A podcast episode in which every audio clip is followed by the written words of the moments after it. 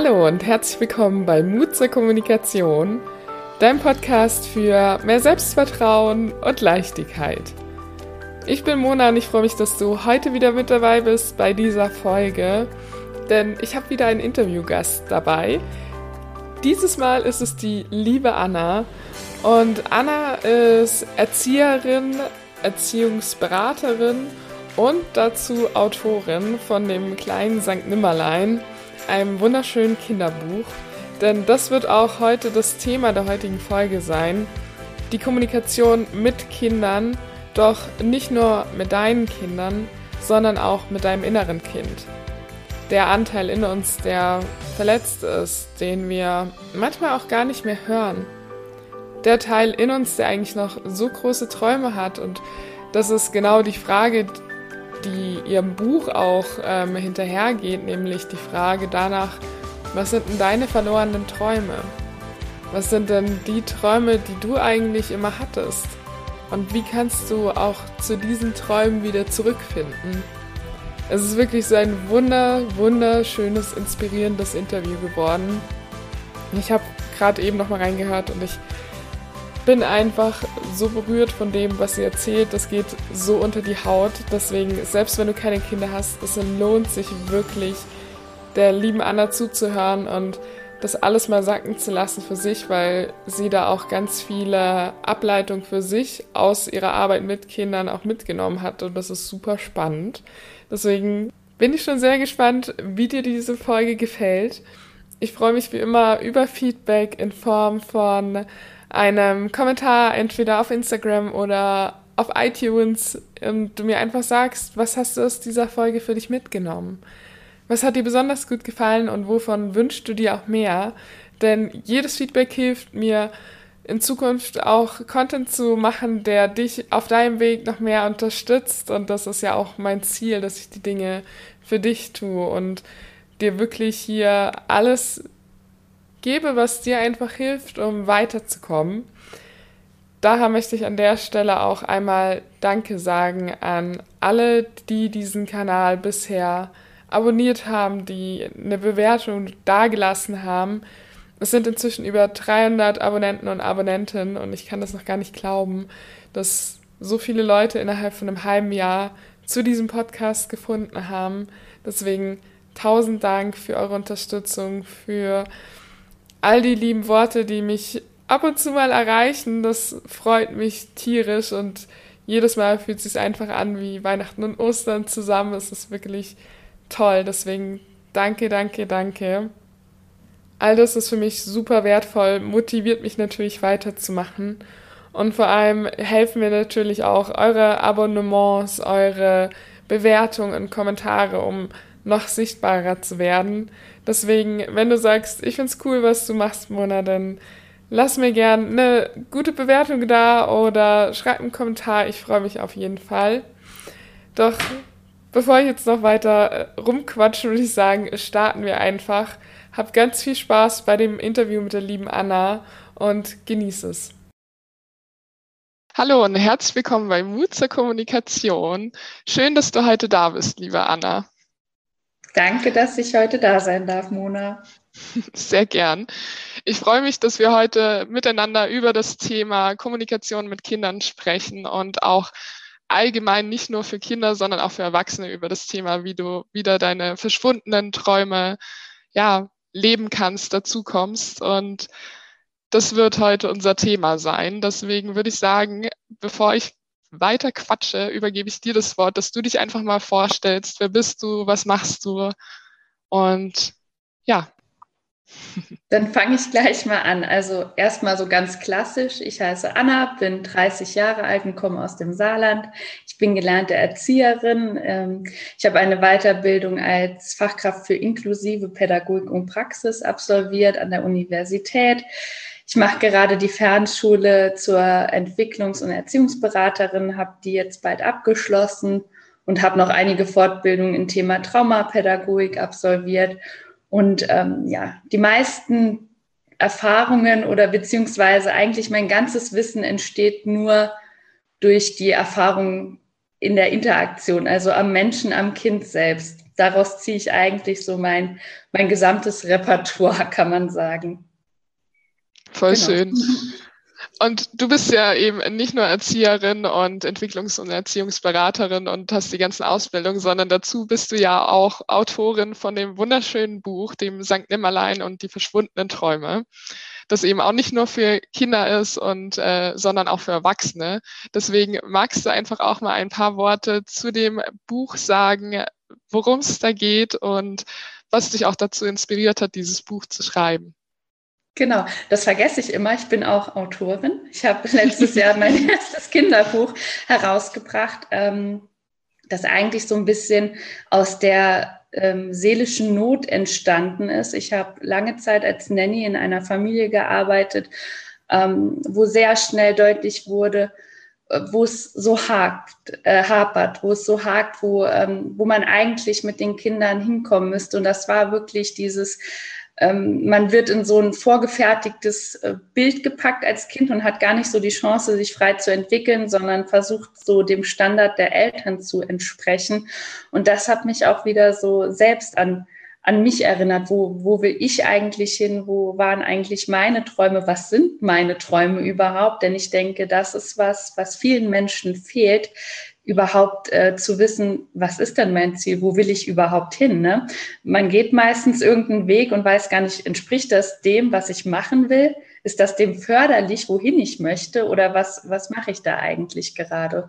Und daraus ähm, ist das entstanden, dass ich gesagt habe, ich will besonders Kindern was mit auf den Weg geben in einer Zeit, in der eigentlich ähm, unser ganzes späteres Leben geprägt wird, nämlich äh, die frühen Jahre, die ersten Jahre in der Kindheit. Ich sage immer, was zum Schuleintritt passiert, ist drin. Und alles, was danach kommt, festigt das, ja. Aber ähm, die ersten sechs Jahre sind so essentiell, dass man da wirklich besonders genau hinschauen sollte und dadurch habe ich gedacht, brauche ich ein, ein Kinderbuch, was für die Leserschaft und auch die, ähm, die es dann letztendlich vorlesen geeignet ist, die dann auch noch was dazu lernen können, quasi so ein, für die ganze Familie äh, ein Buch. Und deshalb ist mein Kinderbuch für Kinder ab äh, drei Jahren bis zum Schuleintritt, obwohl natürlich eine Open End, man kann es lesen, bis man, keine Ahnung, uralt ist, steinalt, weil Träume haben auch kein Ablaufdatum. Genau, darum geht's. So schön.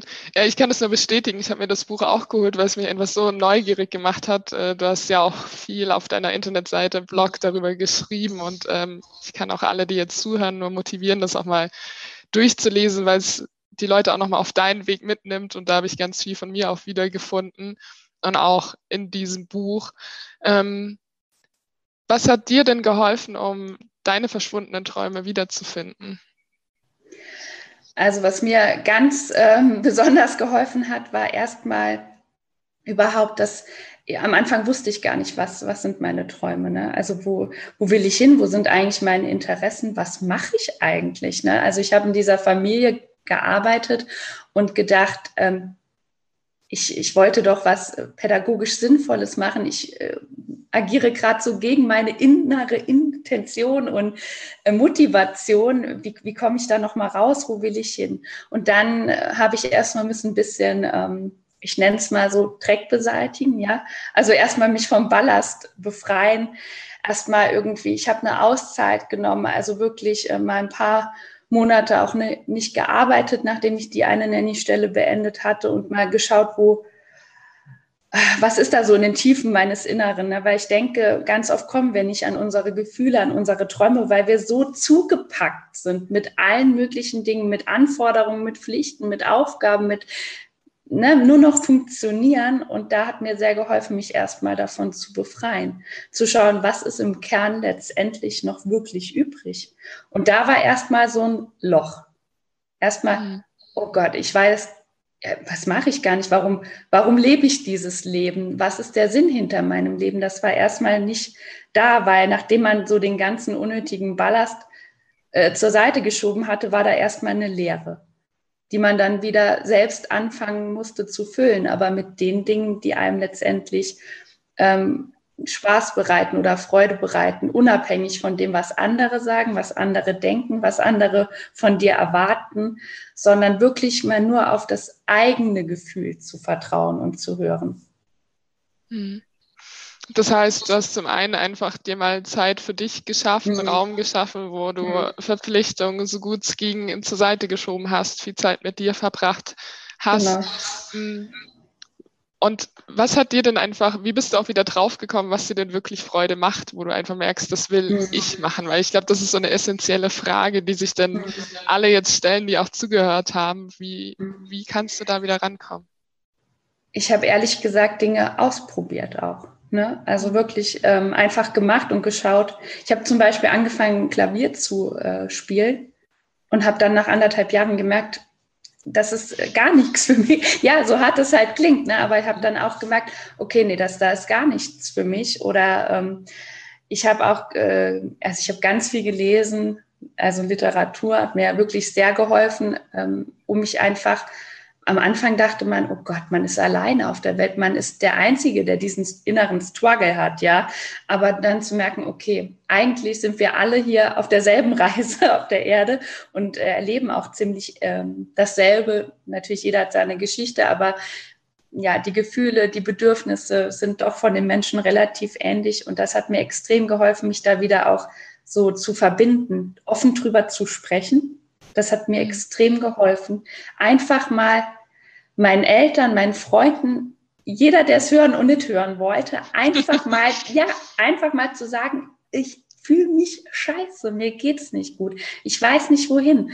Und das wirklich mal anzuerkennen, dass man sich so fühlt, das nicht immer nur wegzuschieben, noch was drauf, noch eine Verpflichtung drauf, sondern das einfach mal zu ähm, selbst sich anzuerkennen, zu akzeptieren, ich befinde mich gerade in dieser Phase, ich muss drüber reden, ich muss das jetzt mal alles rauslassen und dann Schritt für Schritt sich wieder quasi ähm, nach oben hangeln, ne? auch diese Zwischenziele. Nicht zu denken, okay, ich mache das jetzt und jetzt passiert von jetzt auf gleich das große Wunder und alles läuft nur noch, wie ich mir das wünsche.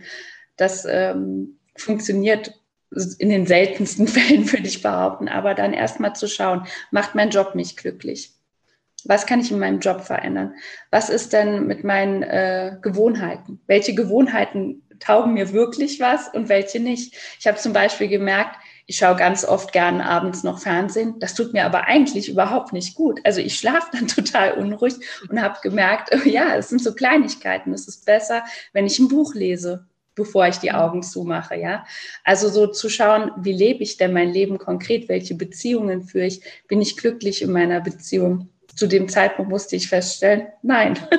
ähm, ne? Und das auch beenden. Also auch das heißt, denke ich, auch Veränderungen ähm, ja hinzunehmen oder auch konkret zu gestalten.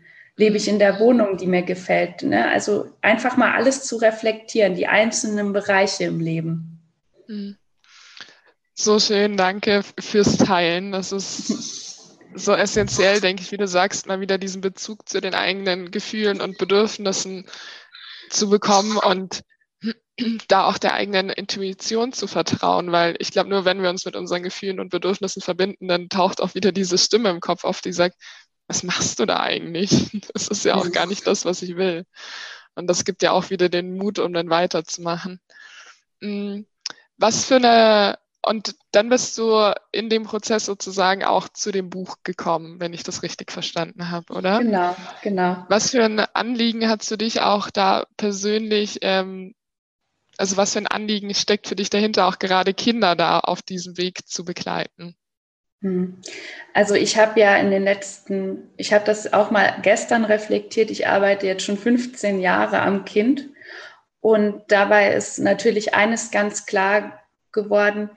Ähm, wir, wir fragen uns immer, wie, wie können wir Kinder erziehen, wie, wie können wir Kindern äh, was mit auf den Weg geben. Und da bin ich einfach da hingekommen, wo ich gedacht habe, wir Erwachsenen müssen uns ändern. Die Eltern, die Menschen, die mit Kindern zu tun haben, müssen einfach sich eigentlich anpassen, ja. Und deshalb ist es halt wirklich auch ein Buch für die, ähm, für die Menschen, die es vorlesen, weil wir können an Kindern nicht rütteln und drehen, wie wir denken, dass äh, die Schrauben locker sitzen, sondern wir müssen auf uns schauen. Und ich denke, dass es wirklich essentiell. Deshalb habe ich meine Arbeit auch ein bisschen den Schwerpunkt verändert zwischen direkt am Kind bin ich jetzt an den Eltern, an den Familien, an den Strukturen. Ich arbeite ja jetzt als Familienhilfe, weil ähm, egal wie wir es drehen und wenden, der Schlüssel, die Wurzel sind immer die Eltern. Ne? und das ist so, ähm, natürlich gibt es auch ähm, da ganz klar aus verschiedenen Gründen bedingt Eltern, die das einfach nicht leisten können. Für die, ähm, und das hat nicht immer was mit, einem, so, mit der sozialen Herkunft zu tun, denn ich war ja in einer, in einer sehr reichen Familie, wo es auch einfach äh, emotional ein bisschen gehakt hat und dann trotzdem den Kindern einfach was mit auf den Weg zu geben. Und ich denke, durch Bücher ist das nachhaltig.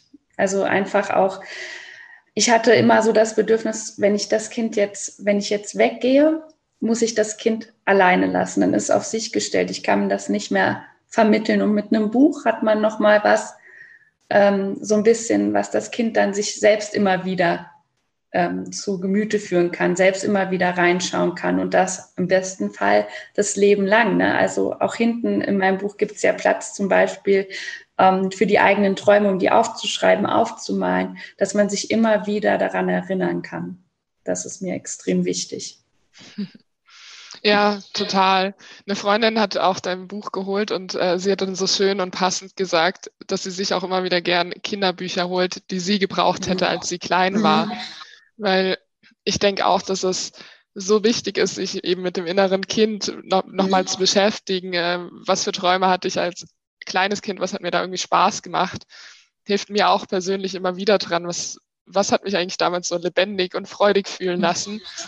Und das sind so kleine Dinge, wo wir halt heute als Erwachsene denken, das können wir doch jetzt irgendwie nicht mehr machen. Das ist, wir sind ja mhm. erwachsen. Und ich persönlich habe da auch manchmal einfach Freude dran. Das klingt jetzt irgendwie doof, aber wirklich mich irgendwo mal einfach einen Berg runterkullern zu lassen, wieder so richtig blöd ähm, Kind zu sein, weil das einfach wieder so eine Lebendigkeit hochbringt. Deswegen, mhm. ja, vielen Dank für, für dieses Buch auch und Gerne. all den Input, die du da mitbringst. Mhm. Für alle, die jetzt Eltern sind oder auch Eltern werden wollen, äh, kann ich dieses Buch wirklich nur empfehlen. Und auch da die Frage an dich, was denkst du, sind denn so die größten Herausforderungen, die da sind an, äh, für Eltern, die das vielleicht auch, ich sag mal, an manchen Stellen wahrscheinlich auch oft unbewusst ähm, unterdrücken, diese Entwicklungsfreiheit, die ein Kind da hat? Hm. Ich denke, die größte Herausforderung ist, dass man sich selbst zurücknimmt. Ne? Dass man nicht ähm, den anderen oder auch dem eigenen Kind dann versucht, immer die eigenen ähm, Erwartungen überzustülpen. Ja, also ich glaube, wir projizieren ganz, ganz viel auf äh, die Kinder, weil wir Dinge natürlich, ne, wir sind auch nur, ich sage immer, nicht böse gemeint, Opfer unserer Erziehung. Also wir geben auch nur weiter, was wir selbst erlebt oder gelernt haben. Ne? Und ich glaube, bevor oder währenddessen äh, in der Elternschaft muss man sich immer wieder reflektieren, aus welchen Beweggründen mache ich jetzt gerade dieses oder jenes.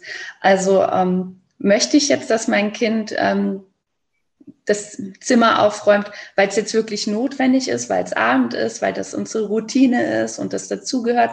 Oder ist da gerade so ein innerer Zwang, weil ich denke, es muss immer sofort alles ordentlich sein, ja? Also auch da zu schauen, warum möchte ich die Dinge überhaupt von meinem Kind und dann auch mal ein bisschen Spielraum zu lassen.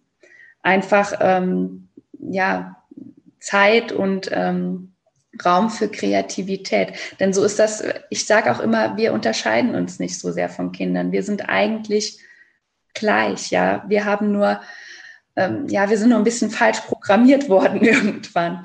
Und dahin, dahin geht es nochmal, äh, eigentlich sich am Kind noch ein bisschen mehr zu orientieren. Ne? Also sich ruhig mal auf, das, auf die Kindesebene nochmal zu begeben und Dinge einfach geschehen zu lassen. Ne? Mhm. Und das, also ich könnte da, ich könnte da so viel drüber erzählen.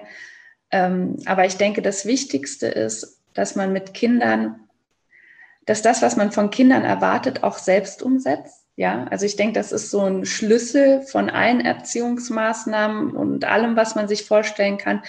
was erwarte ich von meinen Kindern? Ist das was, was ich selbst auch vorlebe? Denn Kinder lernen nicht so sehr an der Erziehung, sondern am Modell. Das heißt also, wie verhalte ich mich? Und mein Kind wird nicht machen, was ich sage, mein Kind wird machen, was ich mache. Ja, und das ist so, glaube ich, ein ganz, ganz springender Punkt. Und die Eltern sind oft ganz schockiert, weil sie bemerken, Gott, mein Kind ist wie ich. Ja, natürlich, ne, weil es, du bist der Spiegel deines äh, oder das Kind ist dein Spiegel und umgekehrt. Und ähm, wenn, wenn dir was in dem grob und hart ausgedrückt nicht gefällt, dann musst du auf dich schauen und dann dein Verhalten ändern, sodass du dem Kind ein besseres Vorbild sein kannst. Und das ist so eigentlich der Schlüssel von allem. Super spannend. Hm, hast du da ein paar Beispiele, äh, wo du einfach nochmal so Verhalten aufzeigen kannst, die dir vielleicht auch besonders häufig aufgefallen sind, wo du sagst, da lebt, äh, leben Eltern was vor und das spiegelt das Kind wieder und macht eigentlich auch nur das, was, ja, was du gerade gemacht hast, was vielleicht einigen gar nicht so bewusst ist. Ähm, ja, zum Beispiel ein ganz, äh, so eine Kleinigkeit wie Türen knallen. Mhm. Ne? Also das klingt jetzt so banal, aber es ist so, ich äh, habe oft schon Eltern erlebt, die einfach so aus dem nicht, weil sie im, in böser Absicht eine Tür knallen wollen, ja, weil sie sauer sind, sondern wirklich hinter sich so die Tür zuwerfen. Und sobald das Kind das zum Beispiel macht, aus Versehen oder ne, wird direkt quasi ähm, kom kommentiert. Ne, das ist, glaube ich, auch was, ähm, es wird alles kommentiert. Ne? Also so, oh, setz dich richtig hin, mach das jetzt. Äh, und dann denke ich mir, schauen, ne, schauen wir auf uns, wie sitzen wir gerade am Tisch? Essen wir immer am Esstisch oder essen wir auch mal auf der Couch? Ja. Und das sind ähm, diese Kleinigkeiten, denke ich, ähm, die es so spannend auch machen, weil eigentlich ist es so, wir kritisieren Kindern den ganzen Tag, ja. Mach das nicht, zieh deine Hose richtig hoch, tu dies. Und dann denke ich mir, ne, wenn man sich selbst mal in diese Situation hineinversetzt, wie wäre es, wenn jemand uns den ganzen Tag kritisiert? Ja, mhm. also wie würde sich das für uns anfühlen, wenn äh, morgens nach dem Aufstehen jemand schon sagt, jetzt mach dein Bett, ja, äh, jetzt zieh, jetzt gehst du erstmal ins Bad, jetzt wäschst du dir erstmal die Augen und natürlich Routinen oder Rituale, Konsequenzen, das ist alles wichtig und richtig, aber die Art und Weise, wie man auch kommuniziert, ist, denke ich, das A und O. Und wenn wir die ganze Zeit nur mit dem Finger quasi auf das Kind zeigen oder auf jemand anderen, dann, dann, dann verfehlen wir die Intention, die dahinter steckt. Ne? Definitiv, ja. Und ich glaube, das ist ein elementarer Punkt, eben wir kritisieren und wir bewerten halt ganz viel, das ist gut, das ist schlecht. Ähm, oder auch dieses, was ich da ganz gern höre oder als Kind auch gern gehört habe, ähm, kommt mir gerade aus der Satz, ja, willst du es jetzt wie die machen? Schau doch, was aus der jetzt geworden ist. Oder ähm, was es für Konsequenzen hat. Oder auch das andere, und da wollte ich dich noch fragen, ähm, wenn du das jetzt alles teilst, höre ich ganz gerne den Satz, ja, aber ich muss doch meinem Kind vermitteln, wie es irgendwie in die Gesellschaft, sag ich mal, reinpasst. Und auch äh, gewisse Werte mitnimmt, äh, gewisse Umgangsformen lernt, äh, um, ich sag mal, das ist auch wieder eine Bewertung, ein anständiger Mensch zu werden. Ähm, mhm. Ich, ich drücke es mal mit Absicht so provokant aus, aber das ist ja oft die Meinung, wie, wie kannst du den Eltern da einfach auch die Angst nehmen? Ich denke, dass es wirklich oder das Haupterziehungsziel sollte es wirklich sein, die Kinder ähm, empathisch ähm, oder Empathie weiterzugeben oder nahezubringen, ne? weil ich denke, das ist was, was fehlt. Und das lernt man natürlich nur in der Interaktion. Das heißt, also ich tue mir, ich versuche mich kurz zu fassen, aber es ist halt so ein Riesenspektrum. Mhm. Ähm, zum Beispiel sind, ähm, gibt es jetzt auch viele, die sagen, wir erziehen unsere Kinder bedürfnisorientiert. Ich tue mir immer ein bisschen schwer damit, weil ja, Bedürfnisse sind wichtig, aber die Bedürfnisse aller sind wichtig, ja. Also auch äh, einzelner Familienmitglieder. Es kann zum Beispiel nicht sein, dass die Mutter sich immer nur zurücknimmt, damit alle Bedürfnisse ihres Kindes sofort erfüllt werden. Also auch da denke ich, muss man eher hinkommen, dass ähm, alle, Fam alle Familienmitglieder sind gleichberechtigt und haben äh, die gleichen Rechte, aber auch quasi Pflichten. Also mal so ein bisschen wegkommen vom klassischen, ähm, ja, also es ist ja kein, kein Machtverhältnis, ja. Also, dass Eltern jetzt ihre Kinder quasi irgendwie, dass man denkt, da ist jetzt ein Abfall und Eltern müssen auf ihre Kinder mit, mit einer besonders strengen Autorität irgendwie einprasseln, sondern ich denke, es ist wichtig, das miteinander zu lernen, indem man wirklich auch äh, Grenzen aufzeigt. Auch die Mama, äh, die sagt, ich brauche jetzt mal 15 Minuten eine Auszeit, ja. Und ähm, dem Kind aber genauso diesen Raum auch zu lassen. Ne? Also wirklich allen, die in der Familie leben oder beteiligt sind, so ein bisschen ähm, ja noch ihre eigene Individualität zu wahren. Ne? Weil ich glaube, auch das ist was, was ähm, Eltern schnell vergessen, dass sie selbst auch noch existieren. Ja, dass es sie auch noch gibt als Individuum. Nicht nur das Kind, das jetzt natürlich als Individuum geboren äh, den Weg in die Welt findet, sondern die Eltern leben auch noch und sollten ihr eigenes Leben auch nicht vergessen. Ne? Also ich denke, es muss so eine Balance sein von allem. Ja, ja, ich glaube, gerade dieses Gleichgewicht ist auch die größte mhm. Herausforderung. Und ich finde auch diesen Satz so schön, nur wenn es dir gut geht und du dich halt auch um dich gut kümmerst, kannst du halt auch für dein Kind oder andere Menschen da sein. Das ist ja wirklich unabhängig mhm. davon, wie alt du bist. Hm, wie kann jetzt eine Mutter, wo vielleicht der Papa den ganzen Tag arbeitstä ähm, mhm. berufstätig ist und ähm, die wird vielleicht dir zuhören und sagen, ja, witzig, wie soll ich denn das jetzt irgendwie machen, mir meinen Raum zu nehmen? Vielleicht habe ich sogar noch ein Kleingeborenes da oder so. Ähm, hast du da Ideen, Tipps, wie sie es halt trotzdem schaffen kann, in so Momenten Zeit für sich zu holen, auch wenn es mal nur 15 Minuten sind? Mhm.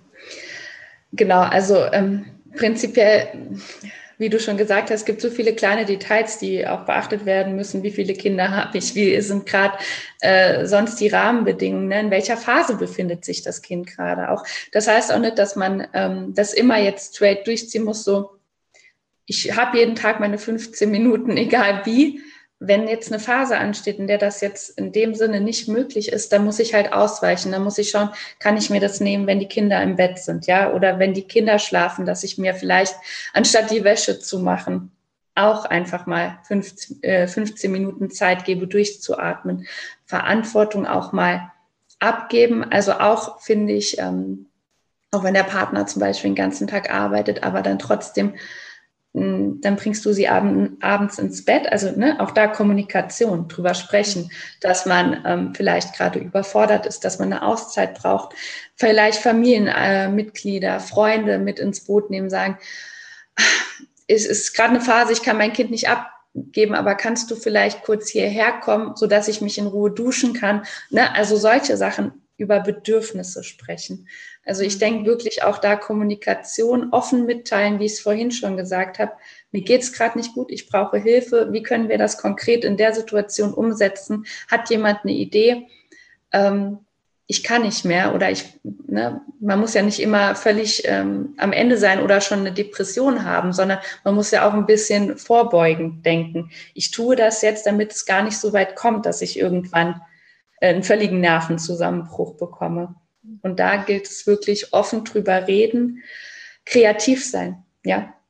Ähm, deshalb sage ich mal, schauen, kann man vielleicht eine Freundin einladen, kann man vielleicht auf den Spielplatz gehen, äh, wo andere Mütter sind, mit denen man sich auch austauscht. Auch das hilft ungemein. Ne? Das auch, was ich vorhin schon gesagt habe, Gleichgesinnte finden, ja, mit denen man auch mal den Frust teilen kann und sich Auszeiten nehmen, wann immer es möglich ist. Ne?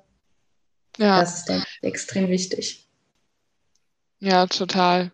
Ja, das sind super Tipps, denke ich. Und es ist, gehört natürlich Mut dazu, sich einfach auch mal einzugestehen, dass es halt gerade so ist. Weil ich glaube, äh, gerade wir Frauen haben ja auch immer einen Anspruch, wir müssen das jetzt irgendwie alles auf einmal schaffen. Und ähm, ich darf ja auch gar nicht eingestehen, dass ich gerade nicht mehr kann. Und ich glaube, gerade wenn halt noch ein Kind dazu kommt, dann mhm. dreht ja deine eigene Welt einmal um. Also ich meine, alles der ganze Fokus ist ja auch natürlich, richtet sich aufs Kind und da trotzdem sich einzugestehen, dass es einfach mal zu viel ist und dass es dem Kind jetzt auch nichts, dass es nichts Schlechtes ist, mal jemand anderen auch, und wenn es 15 Minuten ist, damit zu betreuen, das ist ja auch was, wo das Kind, sage ich mal, wieder was dazulernen kann, mhm. ähm, nochmal jemand anderen um sich rum hat. Ja, das genau, ist Ich denke einfach dieses, dieses mit, also teilen, ne? die eigenen äh, Gefühle, Gedanken mal laut auszusprechen. Ich finde, das hilft ungemein, weil manchmal denkt man sich, oh Gott, ne, was denke ich da gerade eigentlich? Oh, das sind alles so schlimm. Und man verurteilt sich für die eigenen Gedanken und Gefühle. Ja, das kommt ja äh, erschwerend hinzu, dass man sich selbst schämt und schuldig fühlt für Gedanken und Gefühle, die man hat. Und wenn man die ausspricht und dann Menschen um sich hat, ähm, die sagen, das ist voll in Ordnung, so zu denken. Mich nervt mein Kind auch manchmal oder so, ne? Als Beispiel, ja, das ist so. Das wäre auch äh, naiv zu denken, ähm, dass das nicht normal ist.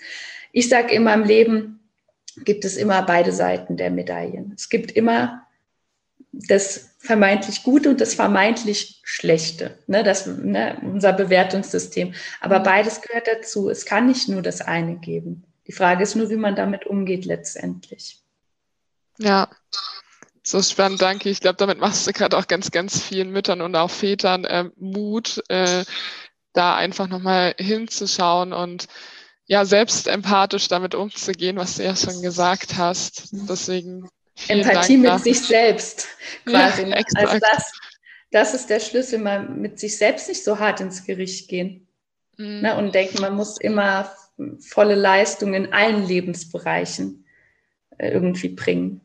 Na, das funktioniert auch nicht. Ich habe das, ähm, ich glaube, es geht immer darum, auch für sich einen Fokus zu setzen. Was brauche ich gerade? Wenn ich gerade Zeit für mich brauche, dann darf ich mir das nehmen, egal wie lang das ist. Also wirklich im Moment zu sein.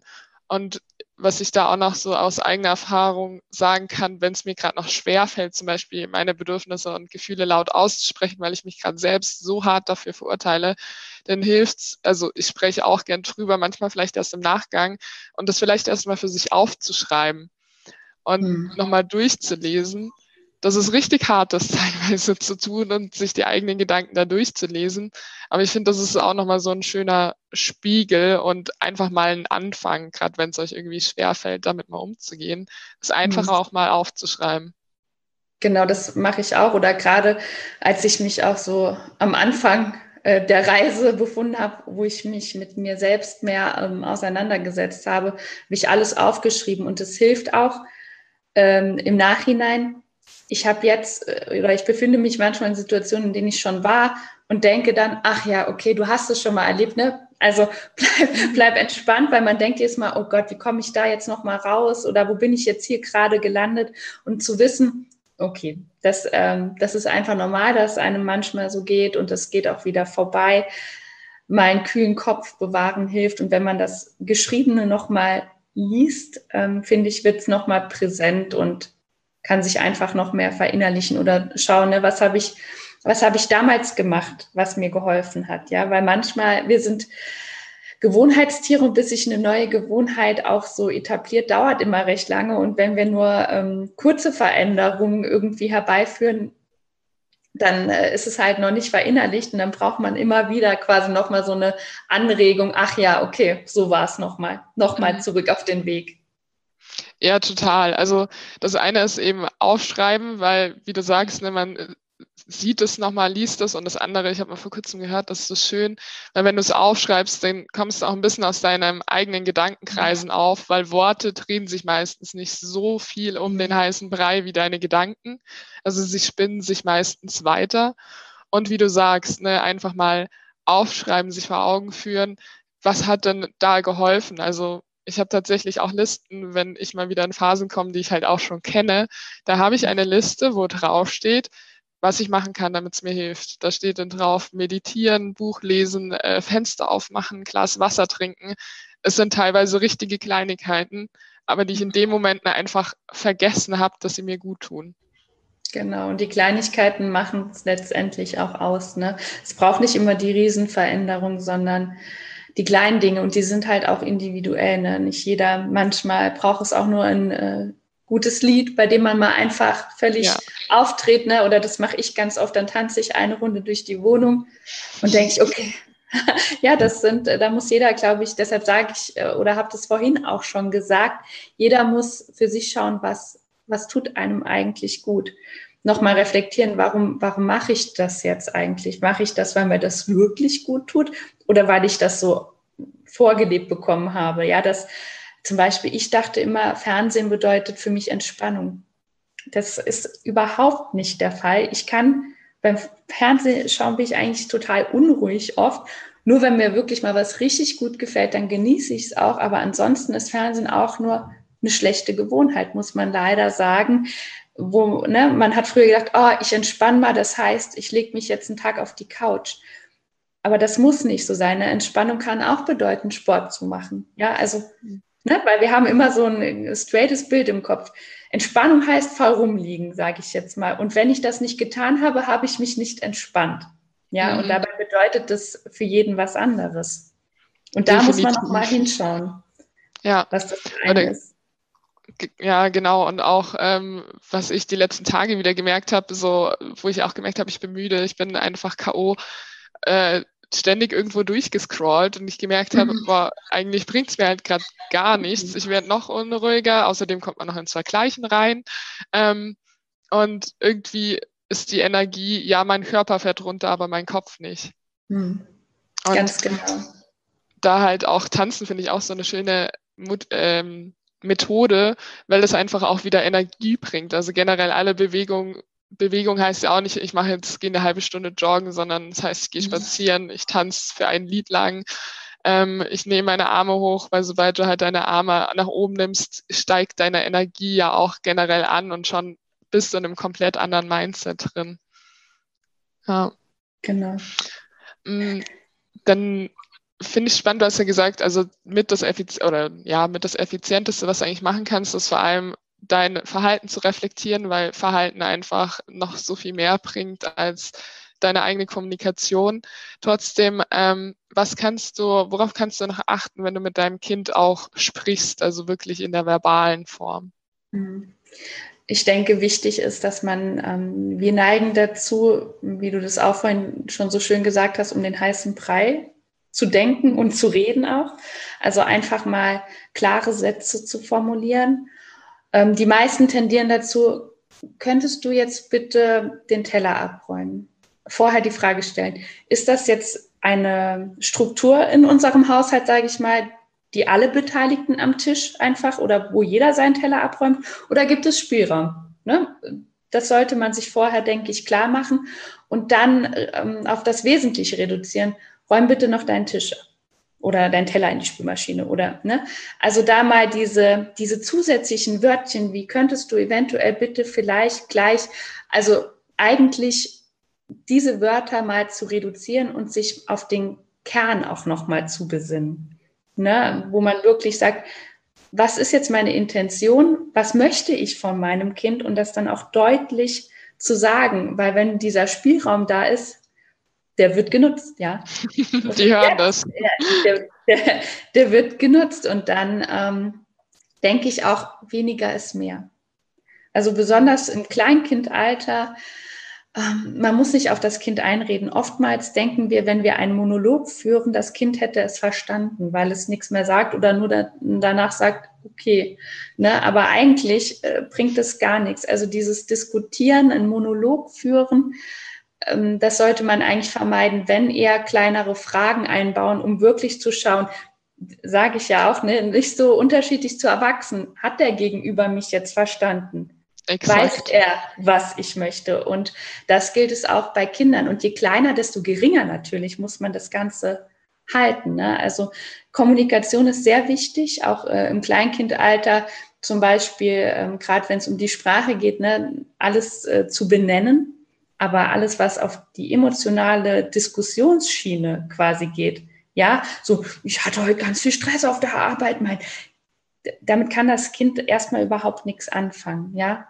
Dann lieber sagen, mir geht es heute nicht so gut. Das kann man auch mal sagen, ja, aber das Kind nicht so mit emotionalen Details zu überhäufen, so, oder du bist undankbar, weil ich räume dir, ne, sage ich jetzt mal, die ganzen Tag die Wäsche hinterher. Bei einem fünfjährigen Kind das hat die Dimension dafür überhaupt nicht, das zu verstehen, weil Kinder leben im Moment. Mhm. Ja, im Hier und Jetzt. Und das ist, denke ich, was, was die meisten äh, Menschen nicht begreifen können, weil wir entweder in der Vergangenheit oder in der Zukunft leben. Und Kinder leben im Moment. Also die wissen auch nicht, dass du vielleicht äh, übermorgen einen stressigen Tag hast und deshalb jetzt schon heute außer Rand und Band bist quasi. Ne? Also mit den Kindern in der Kommunikation auch immer im Hier und Jetzt bleiben. Mhm. Im gegenwärtigen Moment. So toll, weil das wirklich, wie du auch vorhin gesagt hast, auch für Erwachsene gilt. Ich merke das so oft, wenn wir mit Menschen sprechen, wie wir entweder vom Xten ins Tausendste kommen, weil unser Kopf halt schon so beschäftigt ist mit allen Sachen. Ähm, und auch wirklich wenn wir mit anderen Menschen sprechen, weil die Sachen, die irgendwie noch zu tun sind, außen vor lassen, sondern sagen, okay, entweder nehme ich mir jetzt die Zeit, um mit meinem Partner, mit meinem Kind oder mit sonst wem zu sprechen und dann bin ich da. Oder ich sage, du, gib mir noch 10 Minuten, 20 Minuten, wie auch immer. Ich weiß nicht, bei Kindern ist das mit der Zeitdimension. Mhm. Wahrscheinlich hilft es besser, wenn du sagst, ich mache noch schnell den Spüler mhm, und genau. dann bin ich da, weil das ist halt sehr konkret. Genau. Ja, ähm, und dann hilft es einfach, um, wie du sagst, auf den Punkt und den Kern zu kommen. Mhm. Und dann lösungsorientiert denken. Ähm, warum, warum diskutiere ich jetzt was? Was, was möchte ich eigentlich? Möchte ich ähm, das Problem beheben? Möchte ich, dass es besser wird? Mit den Kindern zum Beispiel Lösungen erarbeiten, eine Abmachung treffen, ja? Oder nicht so sehr immer. Involviert sind. Genau, genau. Nicht so sehr immer von von oben herab irgendwas zu entscheiden, was oder irgendwas zu sagen und dann die Hoffnung zu haben, das Kind hat das jetzt verstanden und wird das jetzt dauerhaft ändern. Ich denke, das sind Sachen, die, die muss man immer wieder auch erarbeiten oder damit eine Struktur, Rituale funktionieren müssen, die immer wieder etabliert werden. Ja, das funktioniert nicht, weil man was einmal sagt. Und auch da denke ich, ähm, sagen, kommunizieren ist das eine und dann das passende Verhalten dazu aber auch zu zeigen. Mhm. Das ist ja dieses klassische, ähm, ich sage immer das Beispiel, wenn jemand sagt, ich liebe dich, aber es nicht zeigt, ja, was hat mehr Gewicht? Ja. Das, was er zeigt, ja. Und da geht es, glaube ich, eher unsere Kommunikation, unser Verhalten in Einklang zu bringen. Ja. Und damit definitiv. noch zu untermauern. Und gerade bei dem Ich liebe dich, wie zeigst du es auch mal zu klären, ähm, sei es jetzt bei einem Kind oder auch bei deinem Partner, deiner Partnerin, ist ja wurscht. Was heißt denn eigentlich, wann verstehst du etwas als Liebe? Weil das ist ja auch so ein schwammiger Begriff, ähm, wo jeder für sich ja auch anders definiert, was anderes darunter versteht. Ja.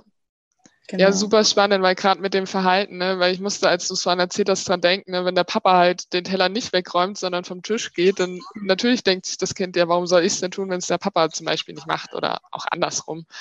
Ähm, und da vielleicht auch mal wie so Ausnahmen, ähm, dass man halt nicht sagt, du musst es jetzt immer tun, sondern okay, heute dann halt mal nicht. Deswegen ist die Erziehung oder das Verhalten ja trotzdem nicht schlechter, sondern mhm. da zu sagen, oder ähm, es ist auch okay, wenn wir es heute einfach mal auf dem Sofa essen. so. Genau, genau.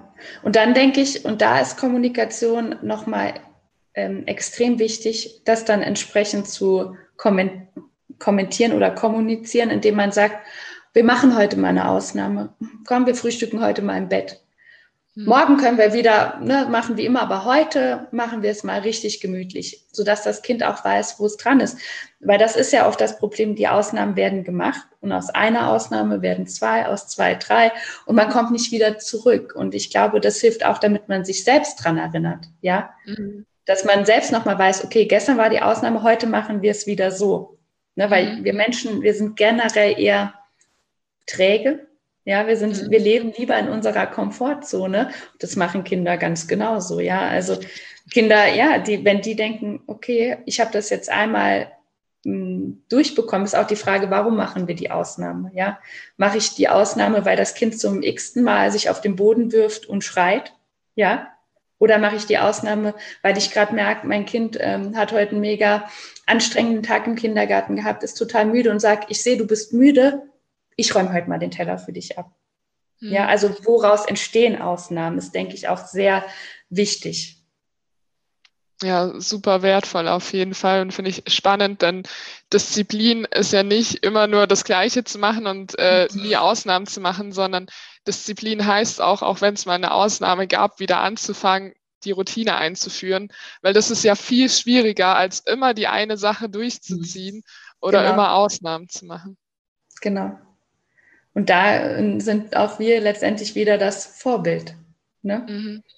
Und wir müssen die Kinder ähm, begleiten oder ja, da, dazu leiten ähm, ne, oder erklären, was, was passiert da auch gerade. Auch das, denke ich, ist extrem wichtig. Das hat jetzt nichts damit zu tun, aber im äh, Zuge zur Kommunikation über die eigenen Gefühle sprechen. Also die, die Kinder nicht mit Ballast natürlich überhäufen, die jetzt ähm, nichts, ähm, ich sage jetzt mal so, Kinder werden auch schnell parentifiziert, heißt das, also in die Elternrolle gedrückt, gerade auch bei, ähm, bei, bei Familienkonstellationen, wo, wo es nur einen Elternteil oder so gibt. Kind Kind sein lassen, aber trotzdem ähm, einfach an den Gefühlen teilhaben lassen. Ne? Also was sind Gefühle überhaupt? Wie äußern sich die? Und ähm, ja, auch zeigen, dass man Selbstgefühle hat, dass man selbst auch mal traurig ist oder glücklich oder genervt oder ne? Auch das ist, mhm. denke ich, extrem wichtig, ähm, darüber zu sprechen innerhalb der Familie.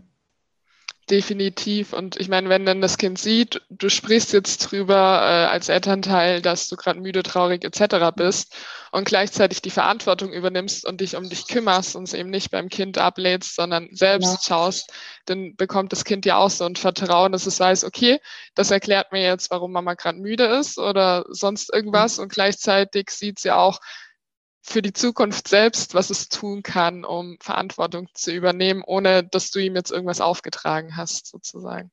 Genau, das ist auch oft, ähm, man sieht das immer ganz gerne äh, im Kleinkindalter, wenn zum Beispiel ein Kind sich wehtut, dann wird zum Beispiel das Kind sofort hochgenommen und ähm, guck mal da ein Auto oder sofort abgelenkt.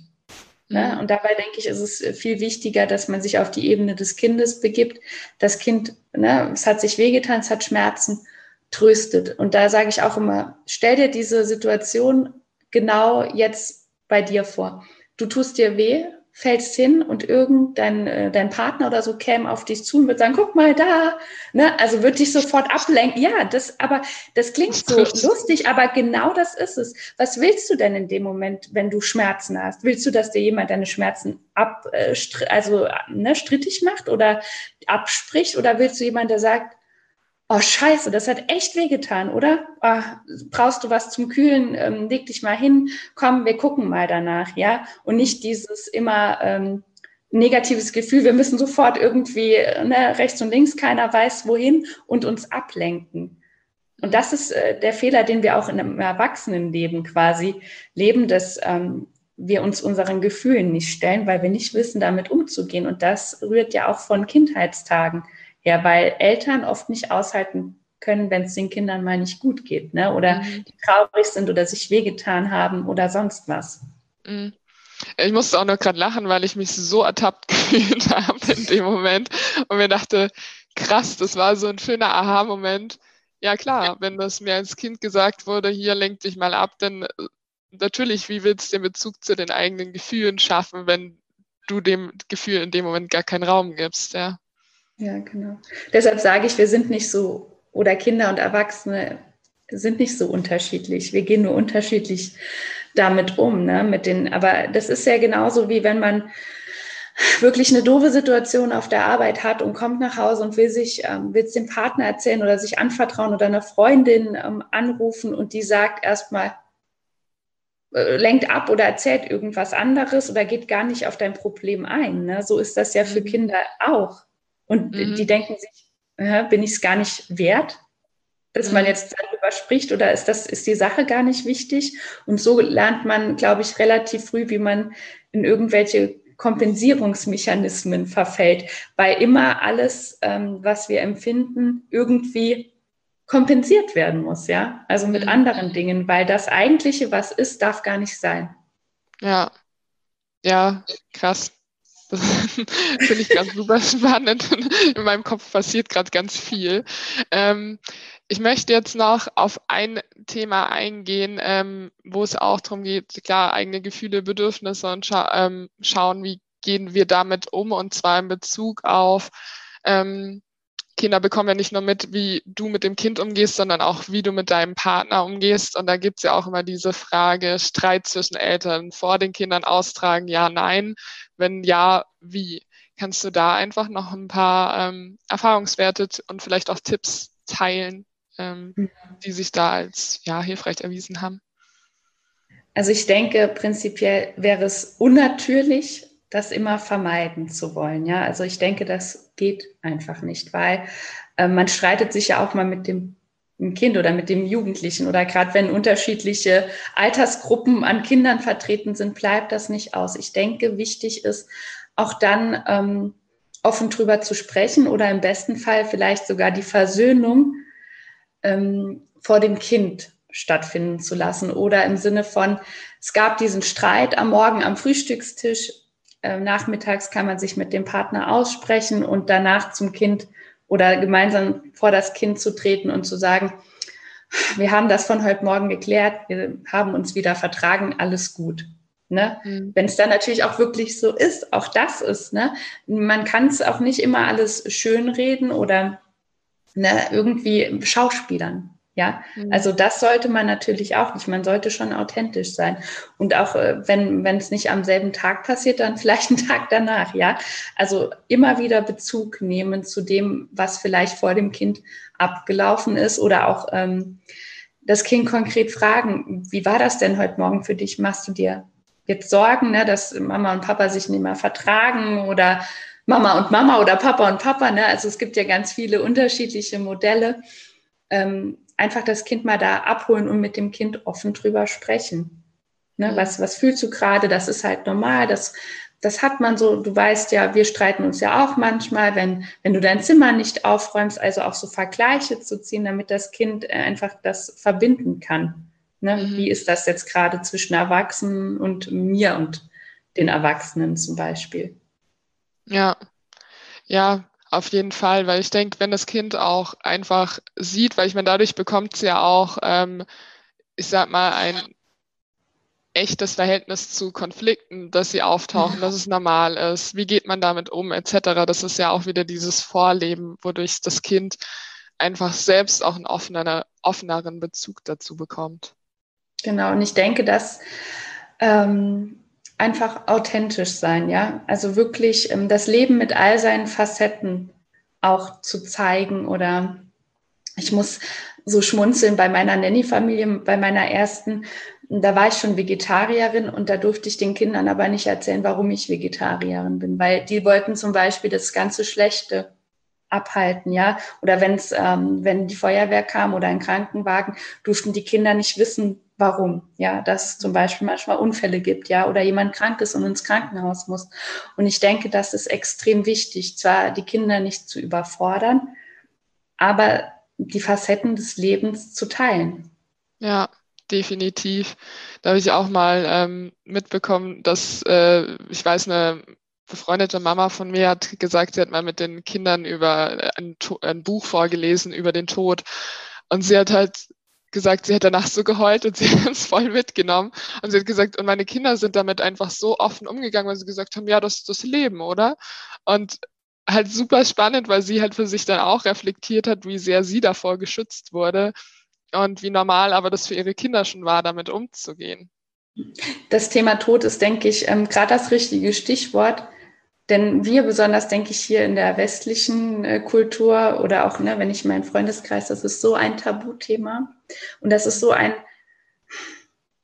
es wird so, ähm, das ist so grausam. Natürlich, der Tod ist was, was Trauriges oder was Schmerzhaftes, ja, aber er gehört zum Leben dazu, wie die Geburt auch, ja.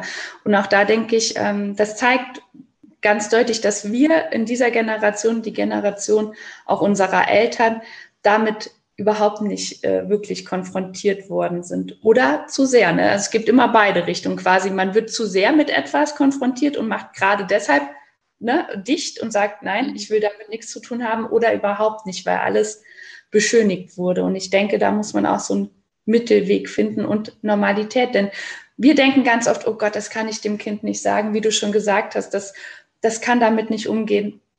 Die Kinder sind nicht das Problem wir sind es oftmals, dass, äh, ja, dass wir die Kinder auch, ähm, dass wir nicht damit umgehen können und somit auch und die Kinder nicht diese Aufgabe einfach ähm, ähm, ja, machen dürfen oder diese Erfahrung machen dürfen, weil Kinder kommen oftmals besser mit Dingen klar wie wir. Ne? Mhm. Ja, und damit wir ihnen das nicht aberziehen, dass es halt wichtig ist, selbst wieder zu leben. Ja, ja, vielen Dank für all die wertvollen Tipps und Tricks, die du äh, mitgegeben hast. Also ich glaube, da konnten die Leute auch äh, ganz, ganz viel mitnehmen für sich, äh, für ihre Kinder. Also generell finde ich das Thema super spannend, weil es auch in diese Richtung geht, innere Kindarbeit, also mit alten Glaubenssätzen zu arbeiten. Was blockiert uns heute noch? Deswegen vielen Dank dir für all die Tipps.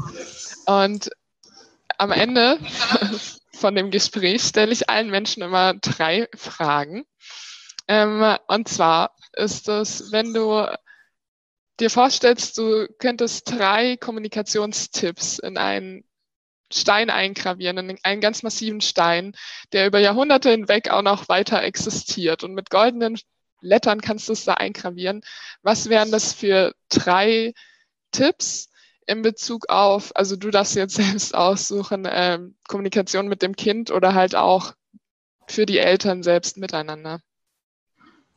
Also als erstes würde ich, ähm, ich weiß nicht, wie man es genau formulieren könnte, aber einfach kommunizieren. Ja, mhm. also das schon mal so äh, einfach reden, Wir wirklich mal kommunizieren. Denn äh, das, was wirkliche Kommunikation ist, äh, ich glaube, das haben viele verlernt, ja sondern einfach wirklich kommunizieren, reden, den anderen teilhaben zu lassen. Das wäre für mich so das oberste Gebot, mit Kommunikation überhaupt mal beginnen. Mhm. Ja? ja? Ja. also wirklich einfach mal anfangen zu reden und gucken, was bei, bei rumkommt, ja, weil ganz oft äh, wollen wir das nicht oder ach, das zeigt uns jetzt zu sehr unsere eigenen Fehler und Macken auf oder diese Dinge. Ne? Wir wollen immer alles von uns fernhalten, aber einfach mal anfangen zu reden. Das wäre für mich so das Top-Gebot. Einfach mal mhm. drauf losreden und schauen und offen bleiben. Ne? Auch das ist, denke ich, mm, offen bleiben für das, was der andere sagt und nicht denken, der sagt jetzt sowieso das und dann gehe ich so darauf ein. Ja, und dann sage ich das darauf, wenn der das gesagt hat, sondern einfach, ja, so spinnen wir es uns leider mhm. schon zurecht, sondern reden und offen bleiben und zuhören. Ich denke, das wäre auch so was, ähm, Kommunikation besteht ja auch aus Zuhören. Ne? Und das ist, glaube ich, was, was äh, sehr zu kurz kommt, wirklich zuhören. Mhm. Weil wir fragen ganz oft den anderen, wie geht's dir? Nicht, weil wir wirklich wissen wollen, wie es dem anderen geht, sondern um zu sagen, wie es uns geht, oder? Ne? Also oft ist ähm, das, was wir anderen suggerieren, auch nur so ein eigener Opener, ne, um selbst zu sprechen, dem anderen den Raum geben zu sprechen und sich selbst auch den Raum zu nehmen, zu sprechen und auch zuhören zu können. Also das wäre das absolut Wichtigste für mich. Und das gilt äh, für Erwachsene wie für Kinder, Angestellte, Chefs, egal was, ne, egal in welcher Position. Zuhören und ausreden lassen. Und dann ähm, wirklich lösungsorientiert denken. Das wäre mir so das Wichtigste in der Kommunikation. Was möchte ich mit Kommunikation erreichen oder was ist der, was ist der Sinn oder wo will ich denn überhaupt hin? Was möchte ich jetzt? Möchte ich mich einfach mal auskotzen? Möchte ich wirklich einen Ratschlag? Möchte ich, dass sich was ändert? Ja, also was ist jetzt das Ziel der Kommunikation? Dann wirklich reden, zuhören, aussprechen lassen und dann gemeinsam Lösungen finden. Mhm. Ja, super. Genau, Lösungen zu finden heißt konkret zu werden. Deswegen danke für die Ausführung. Das war wirklich ähm, sehr auf den Punkt gebracht. Deswegen, ja, jetzt bevor wir aufhören, würde ich sagen, möchte ich natürlich auch nochmal an alle die Leute, die gesagt haben, super spannend, was die Anna da erzählt, da will ich mehr dazu erfahren. Ähm, wo können die Leute dich denn überall finden? Wo gibt es ein Buch zu kaufen, etc.? Genau, also die Leute können mich finden unter meiner Webseite www.annas-wunderland.de. Ähm, ich habe einen Instagram-Account, auch annas.wunderland.de. Ähm, ich bin bei Facebook.